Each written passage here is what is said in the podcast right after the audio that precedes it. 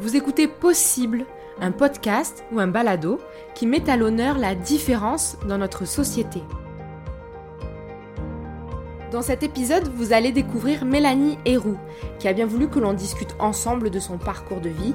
À travers cette rencontre, j'ai constaté que Mélanie est une personne qui a un grand cœur, qu'elle dégage une joie de vivre et une force incroyable pour sensibiliser les gens aux situations de handicap notamment. Elle est aussi très reconnaissante de ce qu'elle a pu réaliser jusqu'à aujourd'hui grâce au soutien de son entourage et aussi et surtout grâce à sa détermination. Bonne écoute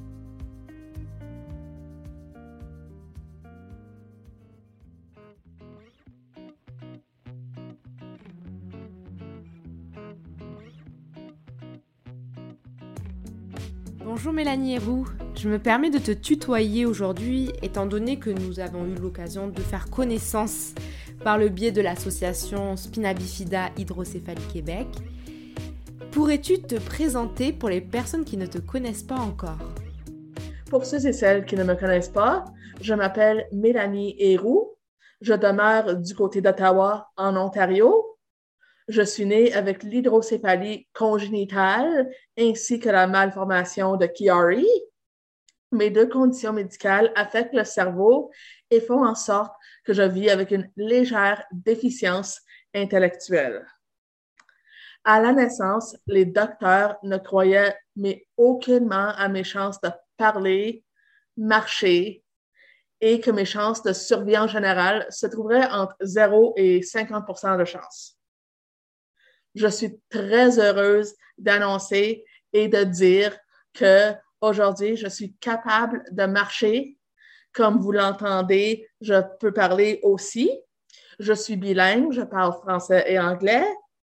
Euh, et euh, je ne laisse vraiment pas mes conditions médicales m'affecter dans ma vie. Je suis grandement impliquée dans la communauté, particulièrement celle des Olympiques spéciaux, où je pratique la natation, les et le volleyball.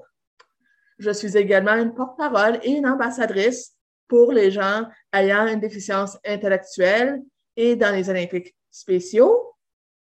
Et lorsque je ne suis pas en entraînement, je maintiens un emploi à temps partiel comme secrétaire réceptionniste pour l'Association pour l'intégration sociale d'Ottawa. Merci Mélanie pour cette présentation.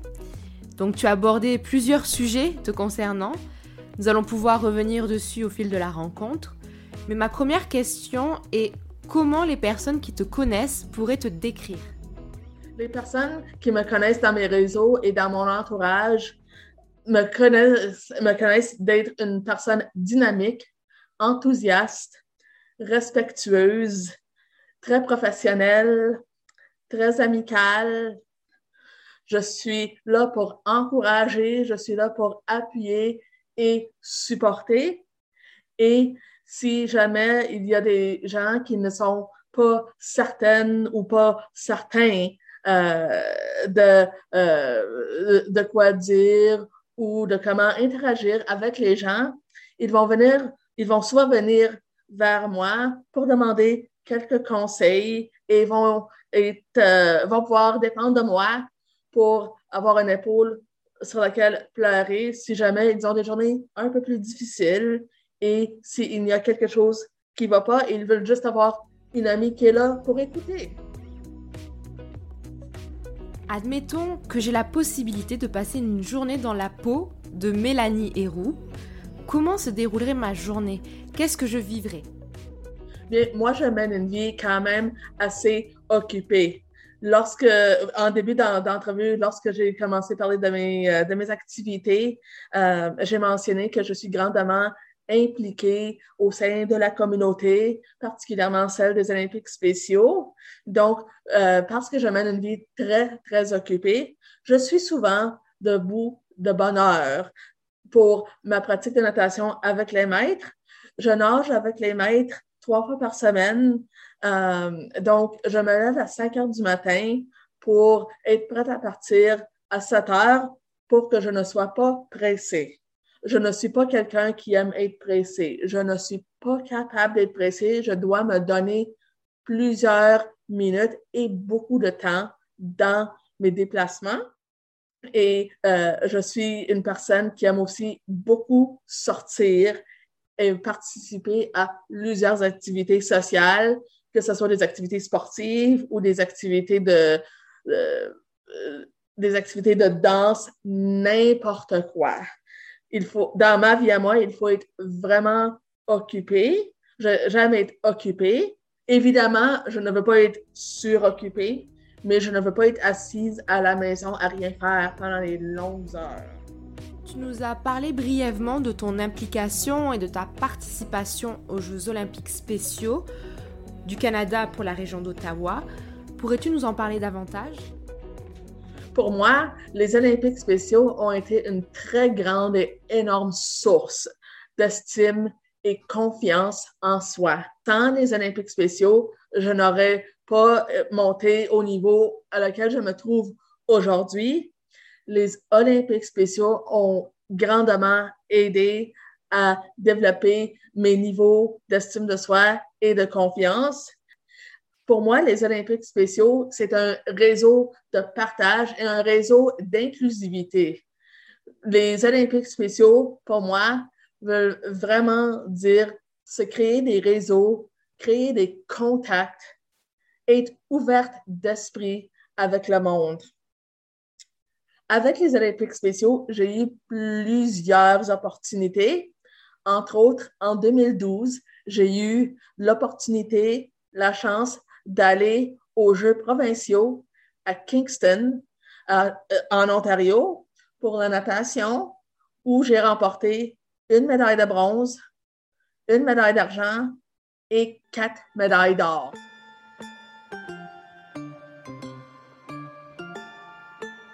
Suite à cette performance, j'ai pu me rendre au niveau national avec l'équipe Ontario qui sont allés compétitionner aux Jeux à Vancouver. Et pour moi, ça, ça fut une expérience très spéciale car si je ne, faisais même pas les Jeux, euh, j'allais quand même en Colombie-Britannique alors que j'ai de la alors que j'ai de la parenté qui s'y trouve. Et euh, mes grands-parents, cette année-là, célébraient tous deux leur 90e anniversaire de naissance.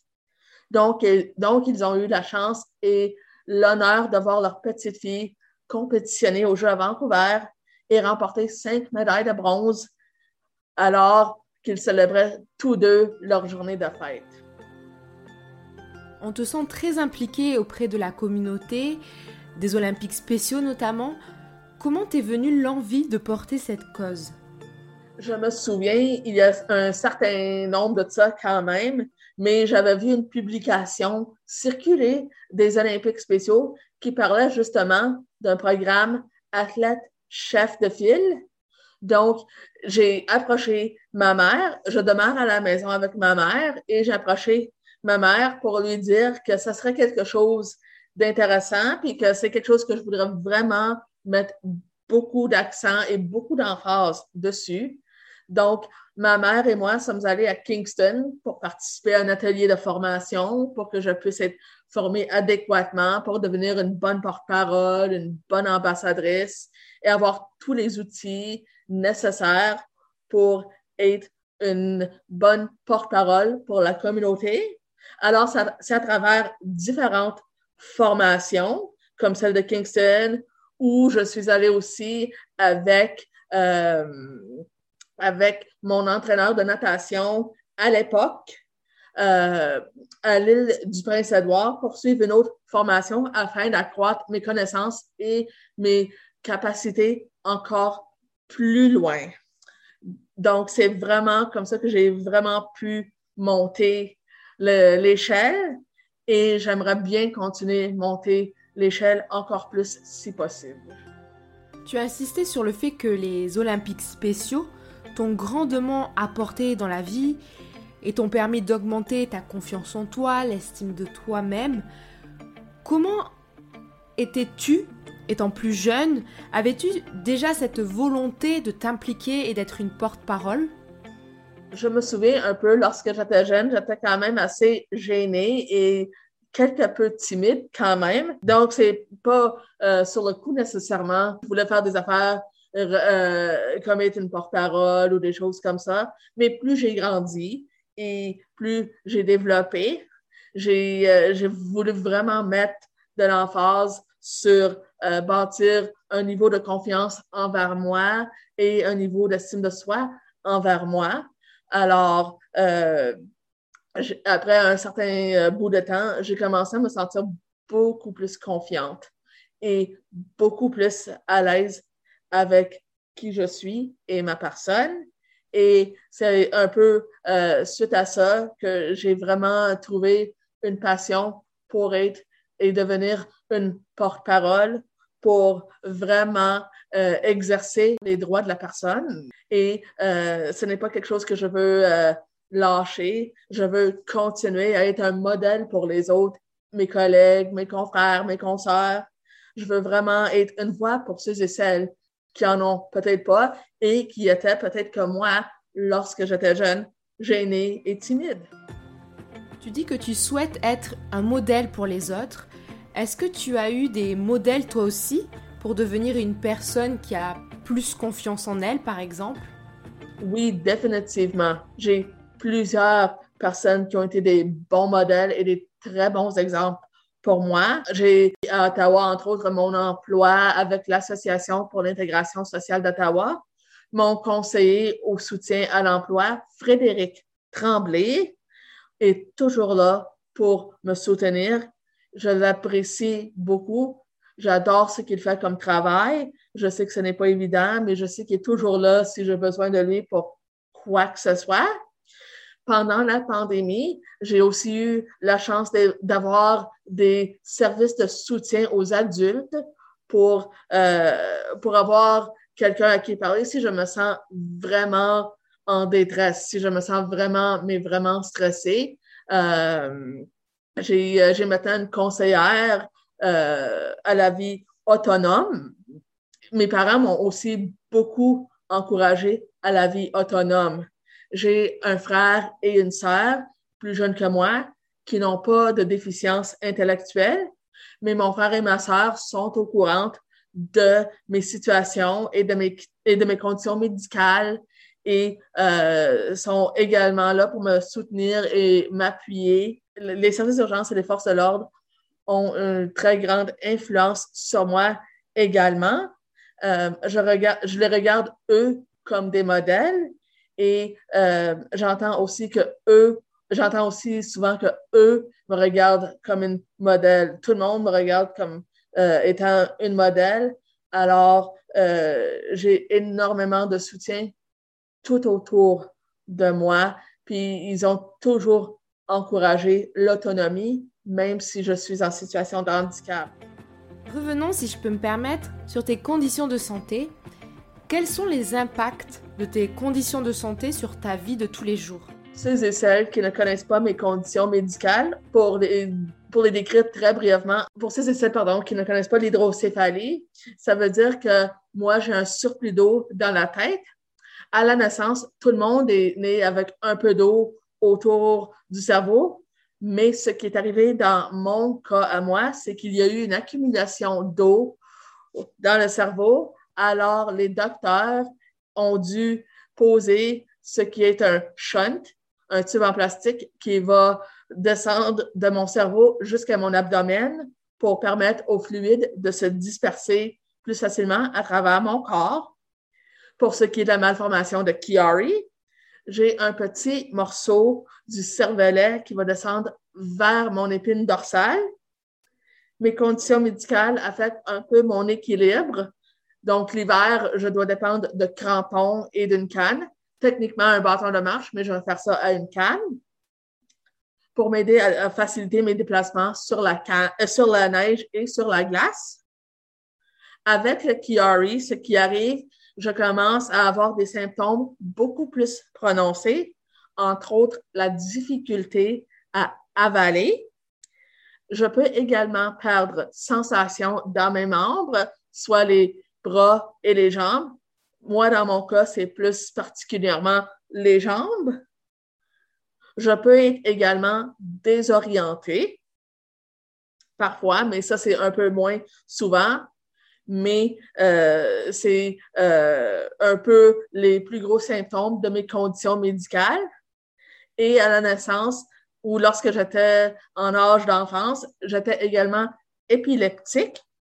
Aujourd'hui, je ne suis plus épileptique, mais euh, l'équipe de mon neurochirurgien continue de suivre l'évolution de mes conditions médicales et si jamais il y a de quoi, je peux aller les voir. Mais voilà un petit survol de mes conditions médicales et les effets que ça fait.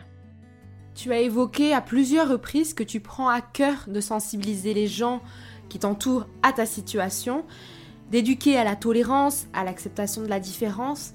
Dirais-tu que les personnes sont plutôt réceptives à tes messages ou y a-t-il encore beaucoup de travail à faire à ce niveau-là?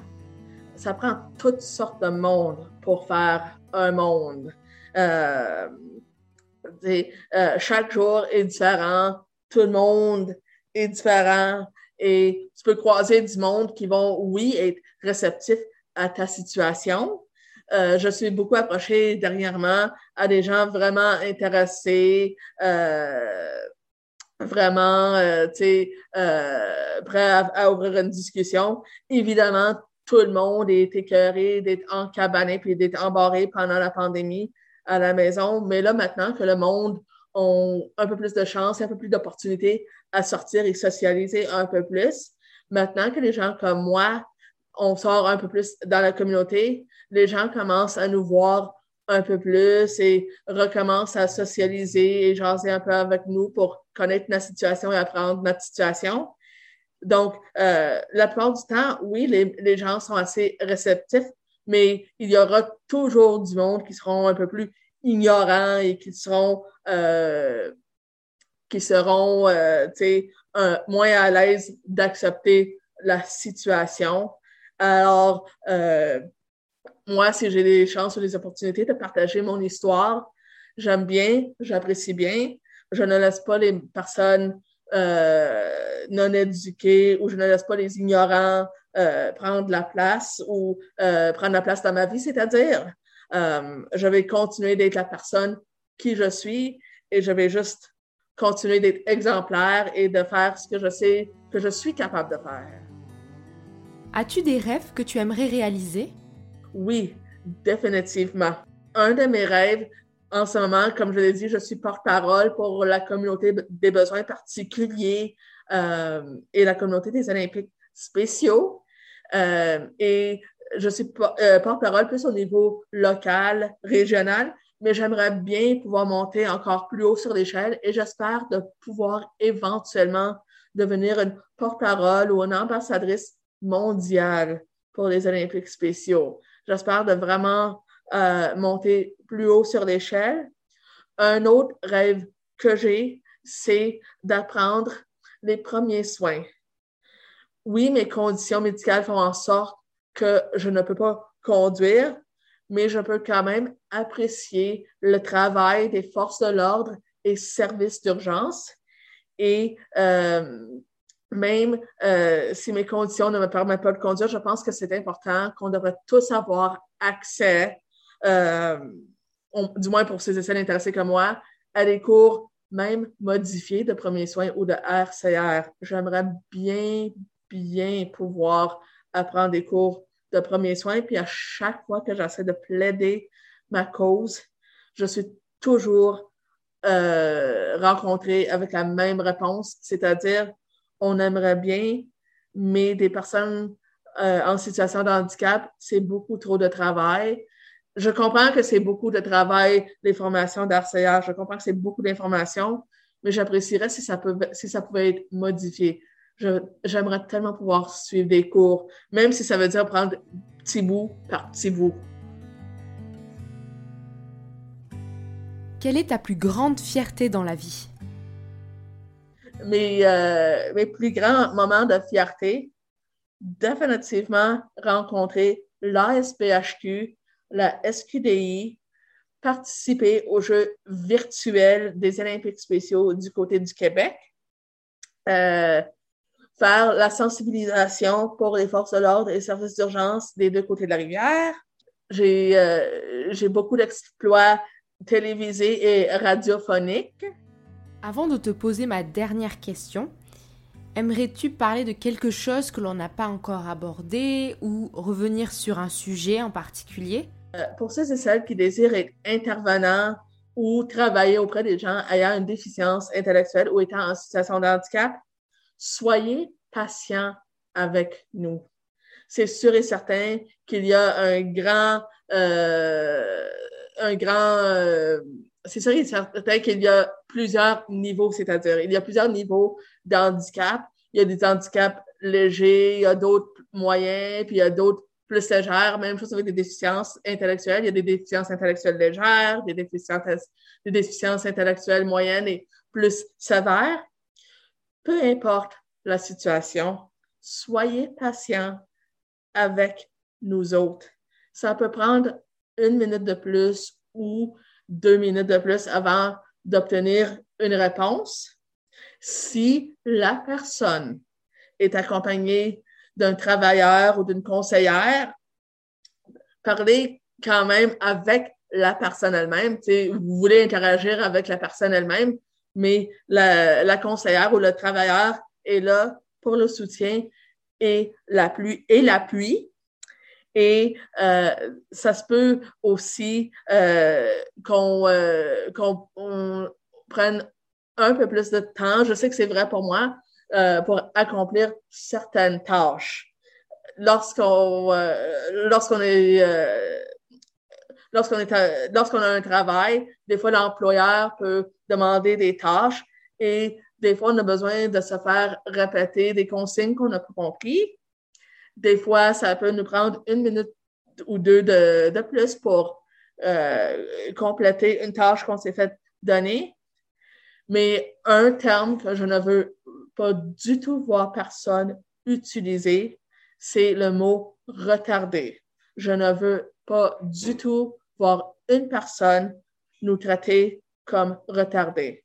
Je veux que les personnes nous voient ou nous traitent comme des personnes ayant ou vivantes avec une déficience intellectuelle. On est des personnes d'abord et avant tout, et ça, c'est important vous voulez être respecté, nous autres aussi, on veut être respectés. Personne aime se faire traiter de nom.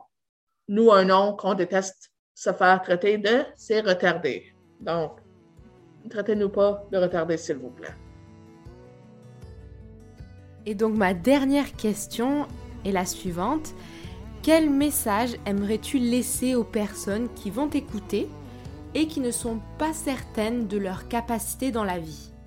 pour ceux et celles qui sont à l'écoute et qui sont en situation de handicap comme moi, vous êtes des personnes d'abord et avant tout. Si quelqu'un vous dit non, dites oui, je suis capable et dites oui, ça se peut que je prenne un peu plus de temps, mais je suis capable d'accomplir la tâche.